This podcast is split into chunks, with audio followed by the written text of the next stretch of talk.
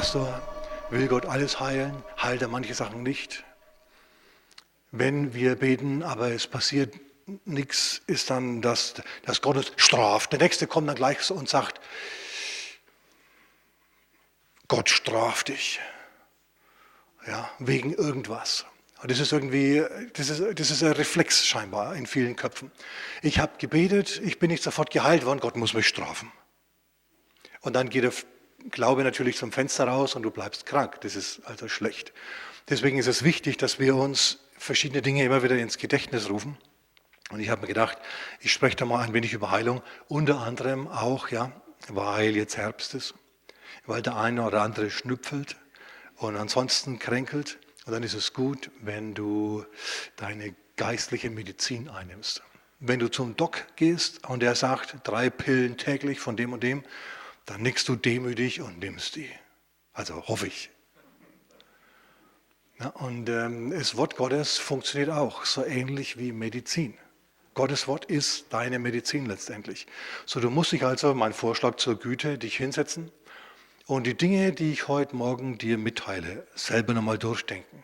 Wenn du dir keine Notizen machst, dann kannst du es im Internet anschauen oder dir eine CD zulegen, wenn du möchtest. Ja? Aber die Dinge, die müssen bei dir einsinken, damit du nicht gleich immer von jedem Wind de, de, des Schnupfens davongeweht wirst. Ja, und dann wochenlang, monatelang, jahrelang auf der Nase liegst. Das ist nicht gut. Okay, wir halten dazu nochmal fest. 2. Korinther, Kapitel 6, Abvers 1. Empfang die Gnade Gottes nicht umsonst. Denn er spricht, zur angenehmen Zeit habe ich dich erhört und am Tag des Heils habe ich dir geholfen. Gnade besteht darin, dass du betest, er dich erhört und dann Hilfe kommt. Und das ist Gottes Programm mit dir heute und morgen und gestern war es auch schon. Okay, der Tag des Heils, meine Damen und Herren, bedeutet nichts anderes als im Gemeindezeitalter, jetzt also, ja, wird gesegnet ist Gott bereit zu segnen und zwar zunächst mal ohne Vorbedingungen. Im, Im Gemeindezeitalter wird gesegnet und Gott geht allen Ernstes in Vorleistung. Er erwartet von dir nicht, dass du erst ein heiligmäßiges Leben führst, dass du erst äh, zwei Zentimeter über dem Boden läufst vor lauter Heiligkeit, bevor er dir etwas Gutes tut oder bevor er dich heilt. Gott geht allen Ernstes in Vorleistung. Woher weiß ich das? Aus dem Wort Gottes. Im Römerbrief zum Beispiel, da heißt es, äh, Römer Kapitel 2, Vers 4, weißt du nicht, kennst du nicht den Reichtum seiner Gütigkeit und Geduld und Langmut? Weißt du nicht, dass es die Güte Gottes ist, die dich zur Buße leitet? Also Gott gibt dir aus seinem Reichtum an Gütigkeit äh, Geduld und Langmut. Klingt es zornig? Klingt es schlimm? Klingt es schrecklich? Eigentlich eher im Gegenteil. Ne? Es klingt irgendwie wie ein Vater, der mit seinen Kindern Geduld hat. Gott ist dir gegenüber gütig, er ist geduldig, er ist langmütig. Und es heißt weiter, die Güte Gottes führt dich zur Buße. Jetzt pass mal auf, was in dem Satz drin steckt. Du kriegst erst Güte Gottes verabreicht und dann aufgrund dieses Erlebnisses von Güte und Gnade sollst du Buße tun. Die Güte Gottes leitet dich zur Buße. Er heilt dich zuerst und hinterher tust du Buße von deiner Sünde. Die Güte Gottes leitet dich zur Buße. Du kannst dein Herz auch verhärten, du kannst geheilt werden oder sonst wie gesegnet werden, ja? Oh Herr, mach mich zum Millionär. Du gewinnst im Lotto. Und im nächsten Moment kaufst du dir eine Südseeinsel und wir sehen nichts mehr von dir. Na, da hat euch dann der Herr gesegnet, aber es hat nicht wirklich was gebracht. Es ist eigentlich schädlich gewesen für dich. Es gibt einen Prediger, es gab einen Prediger, einen Kanadier, John Lake hat er geheißen, sehr bekannter Prediger der hat äh, seinerzeit behauptet, sofortige Heilungen sind oft ein Fluch. Menschen kommen, werden geheilt und vergessen Gott. Wenn aber jemand kommt und ein wenig glauben muss, ein wenig kämpfen muss, ein wenig dranbleiben muss, ja, ein wenig bekennen muss, und es wird besser nach und nach, oder es wird halt nach ein paar Tagen besser oder nach ein paar Stunden, wie auch immer, dann merken sie, es ist eine Last von mir gewichen, sie, sie sind sich dieser Last bewusst gewesen. Und jetzt sind sie sich ihrer Freiheit bewusst. Und jetzt gehen sie mit Gott und sind dankbar. Die Güte Gottes hat sie zur Buße geleitet. Geht auch anders. Woher weiß ich das aus dem Wort Gottes? Weil nämlich Jesus da was dazu sagt. Ähm, zunächst mal Lukas Kapitel 17 ab Vers 11. Zehn Aussätzige stehen von ferne. Jesus, Meister, erbarme dich unser. Woher wissen Sie das, dass er sich erbarmt? Naja, Sie haben vielleicht äh, von dem geheilten Aussätzigen aus Markus Kapitel 1 gehört. Das hat sich rumgesprochen in der Libra-Community. Und dann kamen sie jetzt also zu zehnt. Auf den anderen gehe ich auch gleich noch ein. Meister, erbarme dich unser. Und Jesus sagt, geht hin und zeigt euch den Priestern und opfert, was zu eurer Reinigung notwendig ist. Macht, was die sagen, dann zum Schluss in anderen Worten. Und die nicken von ferne und dann gehen sie weg. Und sie gehen. Und es heißt jetzt nicht, dass sie sofort, als sie darum gebeten haben, geheilt wurden. Vielmehr heißt es, und, sie, und als sie gingen, als sie fortgingen, wurden sie geheilt. Die haben getan, was Jesus gesagt hat. Und als sie fortgingen, wurden sie geheilt. Ich kann mir gut vorstellen, dass die in ihrem kranken Zustand noch zum Priester gegangen sind. Und während sie zum Priester gingen, sie gemerkt haben, Mensch, mit uns ist was anders. Als sie dann mit dem Priester geredet haben, haben sie dem gesagt, ja, wir waren bei diesem Rabbi Jesus, der hat uns gesagt, wir sollen zum Priester, du bist der Priester, was sollen wir machen? Ja, Opfer dies und das und jenes. Okay, das haben wir jetzt gemacht und, und, und der Priester, der merkt auch, da ist was passiert. Was ist denn da passiert? Ja, dieser Rabbi Jesus. Welcher Jesus? Ja, der aus Nazareth. Oh, schon mal gehört, da war neulich schon mal einer da. Ja, der wegen seiner Heilung geopfert hat. Hm, ähm, und neun von denen laufen dann davon und sagen, hey, es war jetzt gut. Und einer, kein Sohn Abrahams, ein Samariter, sucht Jesus, kehrt zu Jesus zurück und fällt vor ihm nieder und huldigt ihm und dankt ihm. Und Jesus sagt, wo sind die anderen? Wo sind die anderen neun? Waren es nicht zehn, die geheilt wurden und einer kommt zurück und es ist noch dazu ein Samariter, einer, der keinen Bund mit Gott hat, einer, der kein Nachfahr Abrahams ist, der, der kein Israelit, sondern ein Fremdling. Einer aus einem Mischvolk, ja, wo man nicht genau weiß, wer jetzt die Eltern waren. Also die Großeltern und Urgroßeltern, die waren keine, waren keine reinrassigen Juden in dem Sinn. Und Jesus sagt dann zu dem Mann, geh hin, dein Glaube hat dir geholfen oder dich gerettet. Es wird unser Wort so, so. Rettung, Heilung, Befreiung, das steckt alles in diesem Wort drinnen. Wir sehen also, Jesus ist in Vorleistung gegangen, richtig? Er hat nicht gesagt, er tut erst Buße, bekennt, bekennt die, eure Sünden und die Sünden eurer Vorfahren und die Sünden von euren Urvorfahren bis hin zu Adam? Hat er alles nicht gemacht. Er hat gesagt, geht hin und zeigt euch den Priester. Das haben sie gemacht und sie wurden geheilt. Und einer von denen, einer von denen, die er geheilt hat, ist zurückgekommen und hat sich bei ihm bedankt. Was zeigt uns das? Gott geht in Vorleistung und nicht alle, nicht alle, 90 Prozent springen ab, nachdem sie bekommen haben, was sie wollten von Gott. Finden Sie das gut? Also ich finde es furchtbar. Aber mein Punkt, auf den ich raus will heute Morgen, ist der, Gott geht in Vorleistung. Sagen wir mit mir, heute ist der Tag des Heils. Heute ist der Tag, an dem Gott bereit ist, dein Gebet zu erhören und bereit ist, dir zu helfen. Und da sagst du Ja dazu, da sagst du Amen dazu. Und wenn dir dann geholfen wurde, dann lobst du Gott und preist du Gott und verdrückst dich nicht, heimlich still und leise. Vielleicht gibst du ihm sogar mal ein Opfer, das wäre doch auch mal was. Der Herr hat, dich, hat dir was Gutes getan. Schaut, ein eine, eine ganz andere Typ war Johannes Kapitel 9, dieser Blindgeborene, den Jesus geheilt hat. Ich habe da neulich schon mal den erwähnt. Das ganze Kapitel dreht sich um den Mann. Der wird zunächst mal von Jesus geheilt. Jesus geht zu ihm hin, ich sage es nochmal, er spuckt auf den Boden, macht einen Teig aus, dem, aus der Spucke, schmiert die dem Blindgeborenen ja, auf die Augen und der soll sich dann also waschen im Teich Siloam. Teich Siloam gibt es heute nicht mehr. Wir waren mal dort vor etlichen Jahren und haben mal nachgeschaut. Gibt es jetzt ein Bild vom Teich Siloam? So richtig prickelnd ist es dann immer. Das ist so am Rand von den Palästinensergebieten. Ist ein eher schwieriges Gebiet, sag ich jetzt mal. Also wir waren da am Freitag dort, denke ich. Es war Freitag, war ungemütlich, grimmige Gesichter überall. Naja, auf jeden Fall, damals hat sich der Mann dort an diesem Teich gewaschen und er kam sehend. Und Jesus war in der Zwischenzeit schon wieder weg. Und der Mann war so begeistert, ja, dass er in die Synagoge ging. Und dort hat er dann Zeugnis gegeben wahrscheinlich, bin geheilt worden. Da haben sie nicht geglaubt, dass er, dass er geheilt wurde, sondern dass er so getan hat, als wäre er blind von Geburt an. Ja. Und so streiten sie dann also zum Schluss, bis der Mann sagt, also zu, einmal zu oft widerspricht und er wird rausgeworfen. aus der Synagoge.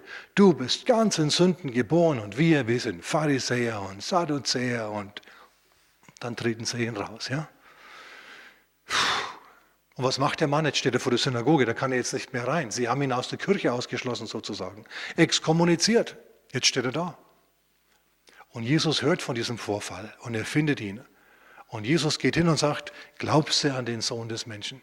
Und der Mann, der schaut Jesus an und sagt, Herr, also Sohn des Menschen muss ich vielleicht dazu sagen, warum, warum nennt sich Jesus in der Bibel immer Sohn des Menschen? Hat einen ganz einfachen Grund. Beim Propheten Daniel kommt ein Sohn des Menschen vor. Und zwar der Sohn des Menschen, und einer, gleich einem, einem Menschensohn, kam auf den Wolken des Himmels ja, äh, und hat seine Sichel auf die Erde geworfen, um zu ernten. Jesus hat gesagt, ich bin dieser Sohn des Menschen, von dem da bei Daniel die Rede ist. In anderen Worten ist es ein anderes Wort für den Messias. Glaubst du an den Sohn des Menschen, sagt Jesus, und das ist auf Deutsch, glaubst du an den Messias? Und der Mann sagt, Herr, wie ist es, dass ich an ihn glaube? Leute, der hat sich, Jesus hat sich, als er den also geheilt hat, nicht erst hingestellt und hat mit ihm einen Befreiungsgottesdienst gemacht, alle möglichen Teufel aus ihm ausgetrieben, hat alle möglichen Sünden ihn bekennen lassen, nichts dergleichen. Er hat lediglich ihm sozusagen ins Auge gespuckt, hat gesagt, wasch dich, das hat der Mann gemacht, er war dem Wort gehorsam und dann kam er sehend. Und erst hinterher, nachdem er, sag mal nachdem, nachdem er gesegnet wurde, kommt Jesus zu ihm und sagt, so, und jetzt musst du dich entscheiden, glaubst du an den Messias? Und der Mann sagt, wer ist der Messias, dass ich an ihn glaube? Der mit dir spricht, der ist's. Und dann fällt dieser Mann nieder und huldigt Jesus und sagt, Herr, ich glaube. Schau, der hat sich erst hinterher bekehrt, nachdem er geheilt war, nachdem er aus der Kirche ausgeschlossen wurde, nachdem es da Rabatz gab. Erst dann kam Jesus und hat gesagt, so, jetzt musst du dich für mich entscheiden. Und dann hat er sich für Jesus entschieden. Ja, das ist wunderbar. Also wir sehen wieder, Gott geht in Vorleistung. Könnt ihr das sehen? Gott macht die Schwelle extrem niedrig. Ich möchte kommunizieren heute Morgen, dass Gott die Schwelle niedrig macht. Denn oft ist es so, dass dich am Glauben, bei vielen ist es so, dass, dass dich am Glauben abhält, dieses nebulöse Gefühl, vielleicht, vielleicht steht noch was zwischen mir und Gott. Sogar wenn etwas zwischen dir und Gott stehen würde, würde Gott dich trotzdem segnen und hinterher dann von dir Buße verlangen. Also lass es mal einsingen, das ist jetzt vielleicht neu für den einen oder anderen von uns. Ja, also ich muss mir das selber immer wieder sagen. Gott ist ein so guter Gott, dass er in Vorleistung geht. Vorleistung ist super, ist ein Vorschuss, ein Vertrauensvorschuss. Manche verdienen diesen Vertrauensvorschuss und manche nicht. Woher weiß ich das? Aus der Bibel. Ich gebe euch noch ein Beispiel. Also ich will Folgendes sagen. Abgerechnet wird zum Schluss. Ja, wir stehen eines Tages vom Richterstuhl Christi und empfangen dort, was wir im Fleisch getan haben. Aber im Moment sind wir noch nicht da. Im Moment ist der Tag des Heils. Im Moment können wir beten und empfangen. Ich finde es gut. Im 2. Korinther Kapitel 5, Vers 10 steht es übrigens. Wenn du noch aufgeschlagen hast zum 2. Korinther Kapitel 6, haben wir ja gerade gelesen, musst du nur runterhüpfen zu Kapitel 5, sind wenige Verse. Na, Vers 10. Wir müssen alle, sagen wir alle, auch du und ich, vor dem Richterstuhl Christi offenbar werden, damit jeder empfange, was er durch den Leib vollbracht, oder vollbracht hat, dementsprechend, was er getan hat, es sei Gutes oder Böses. Jetzt ist der Tag des Heils. Jetzt geht Gott in Vorleistung. Jetzt segnet Gott dich. Er erwartet, dass du dich dann diesen Segens würdig äh, erweisen tust. Aber wirklich abgerechnet wird erst ganz zum Schluss, wenn du vorm Richterstuhl stehst. Da werden dann deine guten Taten und deine schlechten Taten gewogen. Wirst du dann in die Hölle verdammt? Nein, es ist der Richterstuhl Christi. Wenn du vom Richterstuhl Christi stehst, dann bist du gewaschen im Blut Christi, dann bist du gerettet, jetzt wirst du nur noch beurteilt, jetzt wirst du nur noch belohnt. Wenn du viele gute Taten tust, wirst du viel belohnt. Wenn du wenige gute Taten tust, dann schaust du ins Ofenrohr. Aber drinnen bleibst du. Ja, du bist gerettet. Das ist gut. Matthäus Kapitel 11. Schaut, Gott macht es uns so leicht wie möglich. Er hat Erweckung und geistliches Leben in Israel anzünden, entfachen wollen. Und weil die Menschen unterschiedlich sind, hat er ihnen einmal den Johannes den Täufer geschickt. Johannes der Täufer war ein ernster Mann. Er war ein enthaltsamer Mensch. Wilden Honig und Heuschrecken hat er gegessen. Rostmahlzeit. Und Wasser getrunken wahrscheinlich. So wie Elia halt seine Zeit. Außerdem ging er im härenen Mantel herum, hat keine modischen Klamotten angehabt, ja, wie diese schöne geschenkte Krawatte.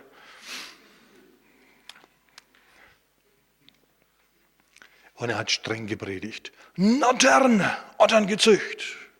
Wer hat euch gewiesen, dem kommenden Zorn zu entgehen? Also da fühlt man sich doch gleich daheim, oder? Hätte ein Franke sein können. Direkte Rede. und die Menschen, hat es, die, die, sind zu ihm gekommen, zumindest manche, ja, die haben sich wirklich angesprochen gefühlt, oh ja, wir sind, wir sind Ottergezücht, wir sind wirklich elende Lumpen. Ja, und dann haben sie Buße getan. War wunderbar. Und Jesus war vollkommen anders. Als Jesus kam, kommt zu mir alle, die ihr mühselig und beladen seid. Nichts mit Nattern und Ottern gezücht, ja, überhaupt nicht. Der kam auf die sanfte Schiene. Und ich gebe euch Frieden, ich gebe euch Ruhe. Bussi links, Bussi rechts, kommt freudig mit mir. Gott ist so gut. Warum? Manche sprechen auf den strengen Johannes an, andere sprechen auf den sanftmütigen Jesus an. Also mehr auf Jesus als auf Johannes. ja, aber trotzdem. Und Jesus greift es auf. Na, er predigt nämlich in, Johannes, in Matthäus Kapitel 11 über Johannes. Er sagt, einmal kam Johannes, der hat weder gegessen noch getrunken, also nichts Gescheites. Ja, und er hat streng gepredigt und ihr habt gesagt, äh, blöd.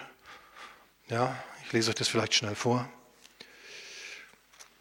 Denn äh, er kommt dann nämlich auf wichtige Sachen die ich euch nicht vorenthalte hier. Okay.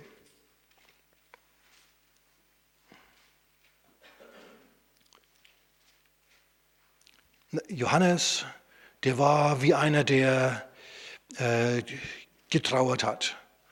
Ja, Johannes ist gekommen, Vers 18, der aß nicht und trank nicht und sie sagten, er hat einen Dämon. Der Sohn des Menschen, also der Messias, ist gekommen, der isst und trinkt. Wir denken dran, als mal der Wein aus war. Kana, ja, Hochzeit. Der isst und trinkt und sie sagen, sie, ein Fresser und Weinsäufer. Der eine, der war ein Asket, wollen wir nicht. Der andere, ja, der ist ein Fresser, wollen wir auch nicht. Na, und Jesus sagt jetzt, und die Weisheit ist gerechtfertigt worden aus ihren Werken.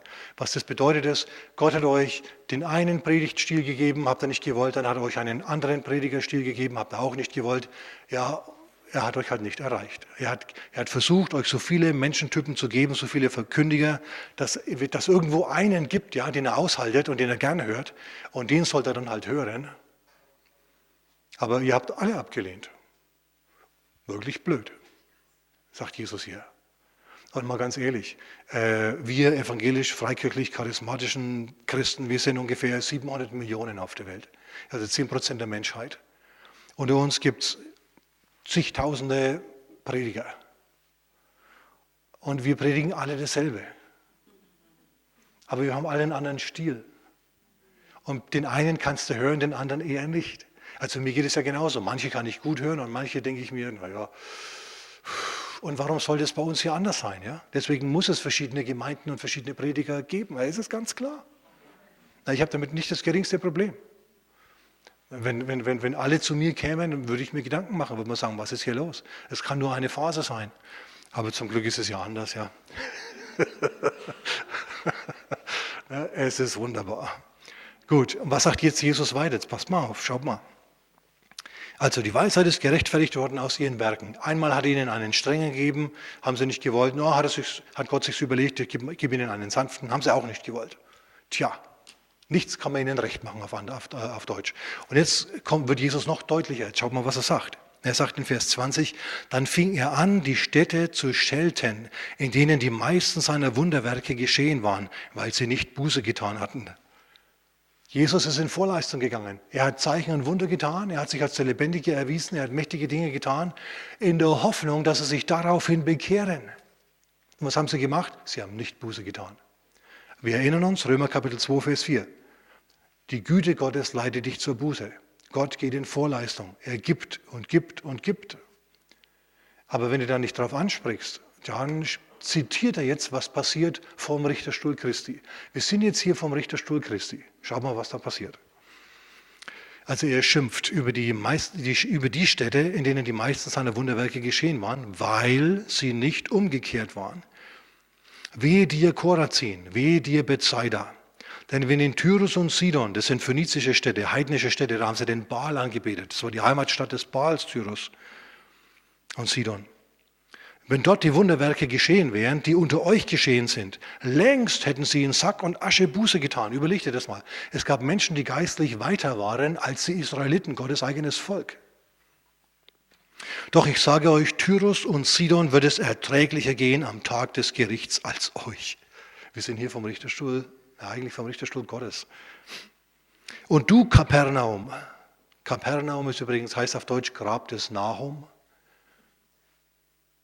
Jesus hat in Kapernaum gewohnt, einer Ortschaft, die sich um das Grab des Nahum herum gebildet hat, eines toten, ermordeten Propheten. Und du, Kapernaum, meinst du etwa, du wirst bis zum Himmel erhöht werden? Was ist in Kapernaum passiert? In Kapernaum ist die Mutter äh, von, die Schwiegermutter von Petrus geheilt worden. Und die ganze Stadt hat die Kranken zusammengetragen und die sind an, äh, geheilt worden. Markus Kapitel 1, kannst du es nachlesen. Ja, aus der ganzen Gegend haben sie Menschen gebracht. Und was ist passiert? Haben sich die Menschen in Kapernaum bekehrt? Nein. Sie waren, so, sie waren so hart wie die schwarzen Steine, aus denen ihr Dorf erbaut war. Woher weiß ich das? Ich stand schon ein paar Mal in dieser Stadt drinnen. In diesem Dorf. Ist untergegangen. Ruinen.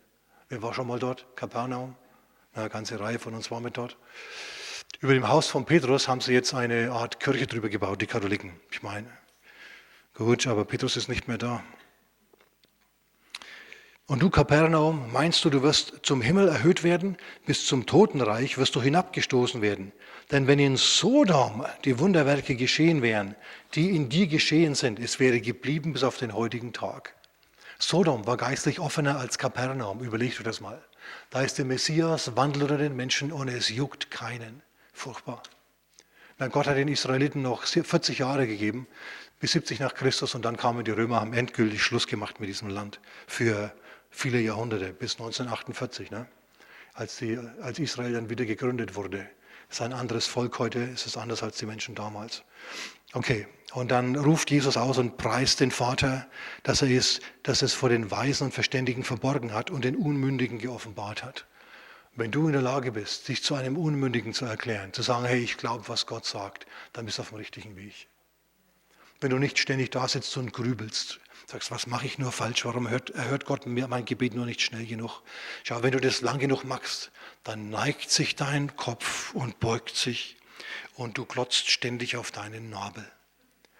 Ja, treibst du Nabelschau. Kreist nur noch um dich selber. Rennst in jedes Hindernis, weil du die Augen nicht mehr hochkriegst. Du musst nach oben schauen auf Jesus. Und nicht, was stimmt mit mir nicht.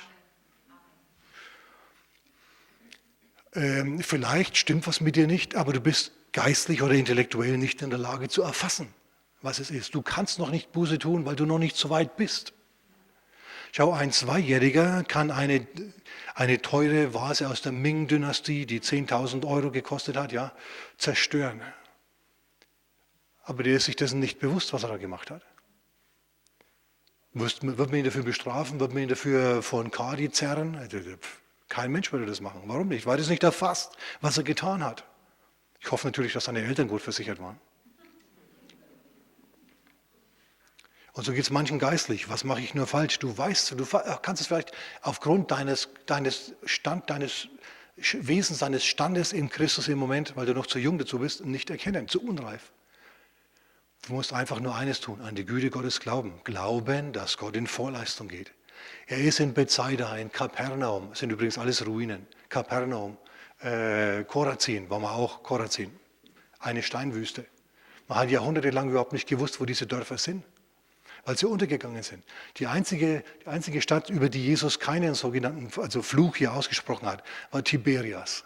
Tiberias hat es immer gegeben, die ganze Zeit über, auch während der Römerzeit und danach. Na, ich war schon in Tiberias, habe dort einen Fisch gegessen oder zwei, Schön war es. Steht immer noch, keine Ruine. Also das, was Jesus damals ausgesprochen hat, ja. Die einen, die werden verdammt werden und die anderen, die werden erhöht werden, das ist wirklich passiert. Tiberias, das er nicht verflucht hat, gibt es heute noch. Die Städte, die er erwähnt hat, mit Namen erwähnt hat, gibt es nachweislich nicht mehr.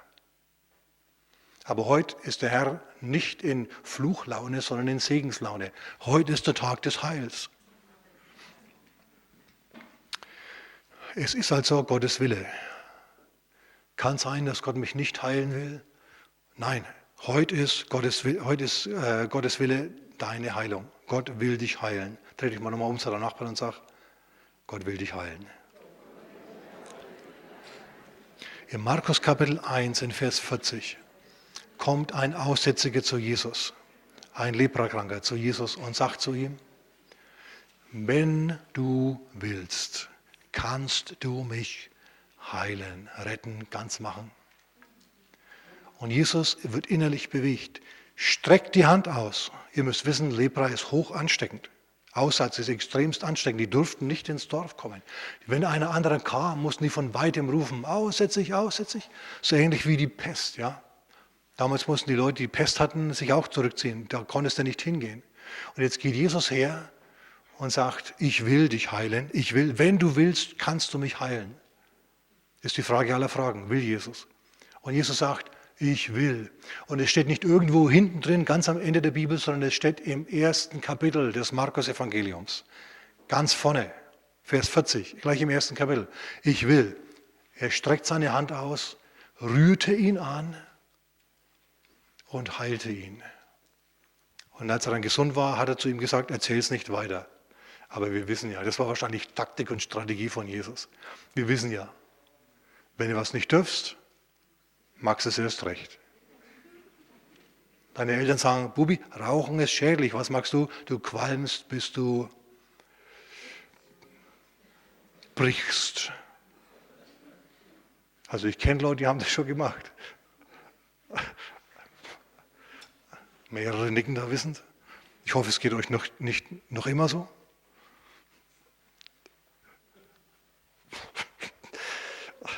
Okay, gut.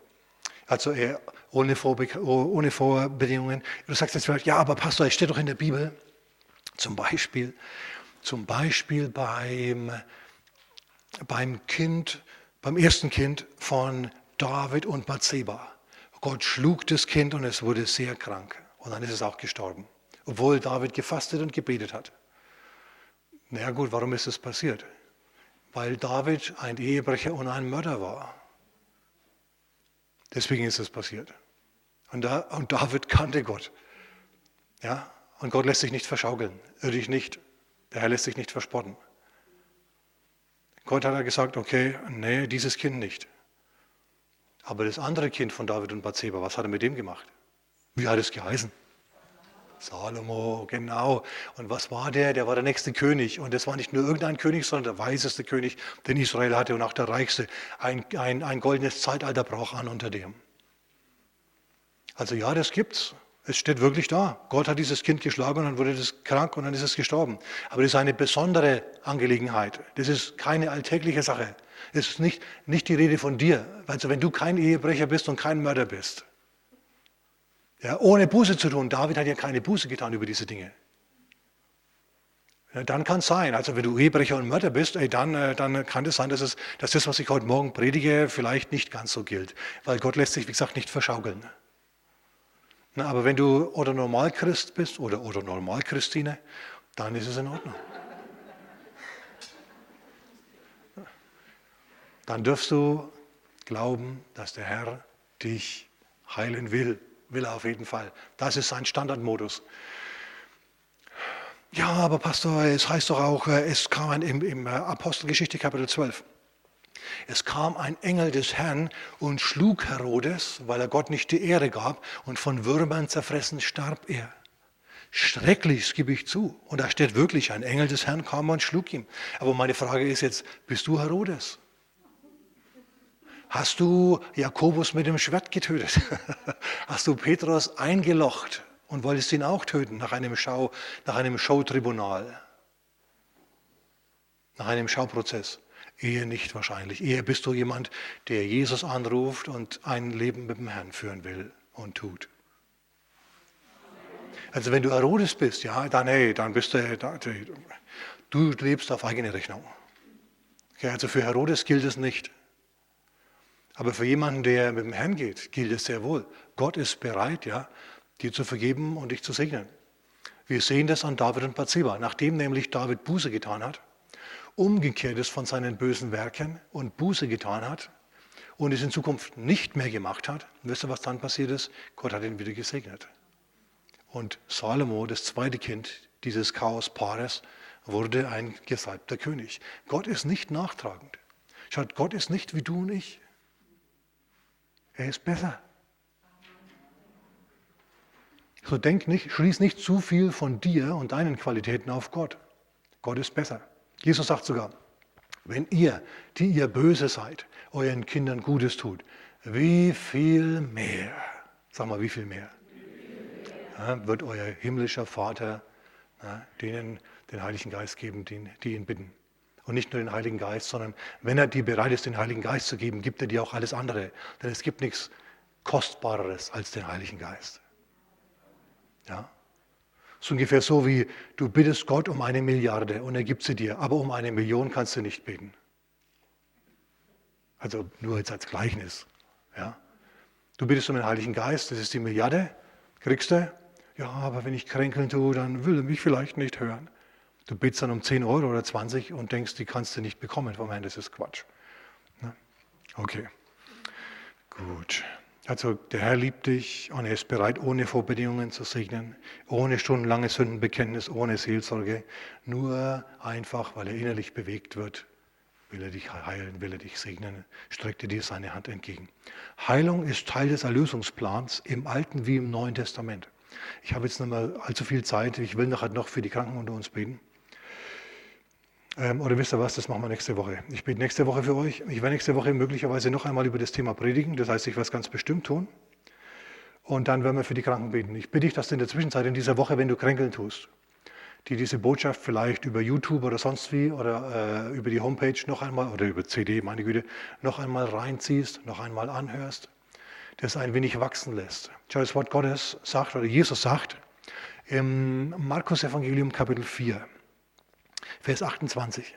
Da sagt er, die Erde, das ist dein Herz, bringt von selbst Frucht hervor. Sag mal von selbst. Das ist so wunderbar. Hier geht es um den Glauben. Das, denn das, was gesät wird, ist das Wort Gottes. Hier geht es um das äh, Gleichnis vom Sämann. Nicht Glämann gibt es nicht, sondern das Gleichnis vom Sämann. Gleichnis vom Sämann. Jesus sagt, die Erde bringt von selbst Frucht hervor, zuerst Gras, dann die Ähre, dann den vollen Weizen in der Ähre. Und wenn diese Ähre dann schön reif ist und weiß ist und klappert im Wind, weil sie so trocken ist, dann kommt der Schnitter und senzt sie ab und dann wird sie weiterverarbeitet.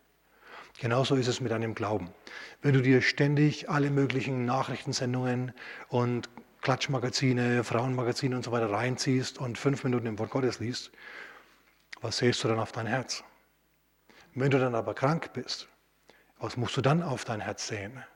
Du musst dann eben mehr Zeit nehmen fürs Wort Gottes. Du hast keine andere Wahl. Entweder du bleibst krank oder du sähst aufs Herz. Amen. Ist so. Ist so. Ich könnte euch da jetzt Beispiele geben, etliche Beispiele. Vielleicht eins, das der eine oder andere kennt. Ähm, eine junge Frau, arthritische, war schwanger, arthritische Handgelenke. Mm, gut, wir haben in der Gemeinde hier gebetet für sie, also nicht in dem, Raum, in dem Gebäude, sondern woanders. Da ist sie dann im Gottesdienst geheilt worden, was anderes. Die hatte aufgrund von einer Familienvorgeschichte in der Schwangerschaft, äh, hat sich bei denen immer der Beckenboden und alles abgesenkt und das Kind hing viel zu tief. Ja? Gefahr, dass es verliert. Dann hat die äh, gebetet natürlich und dann hat sie sich jeden Morgen früh hingesetzt und hat über die Heilungsverheißungen Gottes nachgedacht. Und die ist eine sehr willensstarke Person. Eine junge, sehr willensstarke Frau war das. Ja? Die hat also die Familie gut unter Kontrolle. Ne, die hat sich hingesetzt und hat sich das reingezogen und hat sich das angedacht und drüber nachgedacht. Und es ist gewachsen in ihrem Herzen. Und es ist wirklich so, das hat sich äh, wieder gefestigt, dieses Gewebe. Und sie war die einzige praktisch in ihrer Familie, die dann keine Probleme hatte mit der Schwangerschaft. Super. Du, das war ein Bilderbuchfall, wisst ihr? Es gibt solche Fälle. Ich könnte euch noch andere erzählen, habe ich heute keinen, keine äh, Zeit dazu. Das ist das, was Jesus hier sagt, Markus Kapitel 4, Vers 28. Dein Herz produziert, was sähst du drauf? Angst und Sorgen, manche oder Vergnügungen, manche gatteln ja in ihrem Seelengatten und hegen und pflegen ihre, ihre Psychosen und ihre Sorgen und ihre, ihre Verletzungen. Da ist ja auch, hängt ja auch eine ganze Industrie dran. Ja? Und jetzt kommen da die Prediger Christi und sagen, hey, du musst nur sehen, das Richtige sehen, dann wird es schon. Ja, aber, aber, ja, aber, nichts aber. Wenn Jesus dich befreit, bist du befreit. Ja, aber müssen wir da nicht erst einmal ewig lange Lebensbereinigung machen? Ich weiß, ich stamme von Okkultisten ab. Im Mittelalter haben meine Vorfahren Okkultismus betrieben. Hey Leute, ich sag mal, sag ich mal was. 100 Prozent von den Leuten damals haben Okkultismus betrieben. Ja, und sind in die Kirche gewetzt und haben dann ihre Kreuze geschlagen und als alles Mögliche gemacht. Das war ein, ein Synkretismus, was die da gemacht haben. Ja, oder ihre heiligen Anrufungen und dieses ganze Zeug. Purer Götzendienst letztendlich. Da sind alle schon mal schuldig dran gewesen. Es gibt Sünden, auf die kommst du gar nicht, in denen du vielleicht im Moment drinnen steckst, die Gott nicht gefallen. Du musst dich davon freimachen, ja. Wenn du Jesus annimmst und sagst, Jesus, wasch mich in deinem Blut, mach mich neu, ich glaube an dich, dann macht er das. Dann heißt, das Alte ist vergangen, siehe, Neues ist geworden. 2. Korinther Kapitel 5, Vers 17, ja, du bist eine neue Schöpfung. Eine neue Schöpfung hat keine Vergangenheit. Schau, wenn Gott etwas Neues erschafft, sagen wir mal aus dem, aus dem Erdboden einen neuen Menschen erschafft, ja, dann ist er ohne Vorgeschichte, richtig? Und du, wenn du von neuem geboren wirst, bist auch ohne Vorgeschichte. Deine Vorgeschichte ist jetzt, du bist in Christus. Deine Vorgeschichte ist jetzt, der Christus ist jetzt Jesus. Ist laboriert Jesus unterm Fluch? Nie im Leben, käme wir gar nicht drauf. Ja, warum denkst dann du, dass du unter einem Fluch laborierst? Du laborierst auch unter keinem. Es sei denn, du bildest dir fest genug ein und dann bist du dabei und bleibst dabei. Nein, steht noch was zwischen mir und Gott. Nö, du musst diese Dinge im Glauben ergreifen, auch wenn du sie nicht fühlst. Das Wort Gottes hat recht. Deine Gefühle verändern sich. Und wenn du ehrlich bist, gibst du es zu.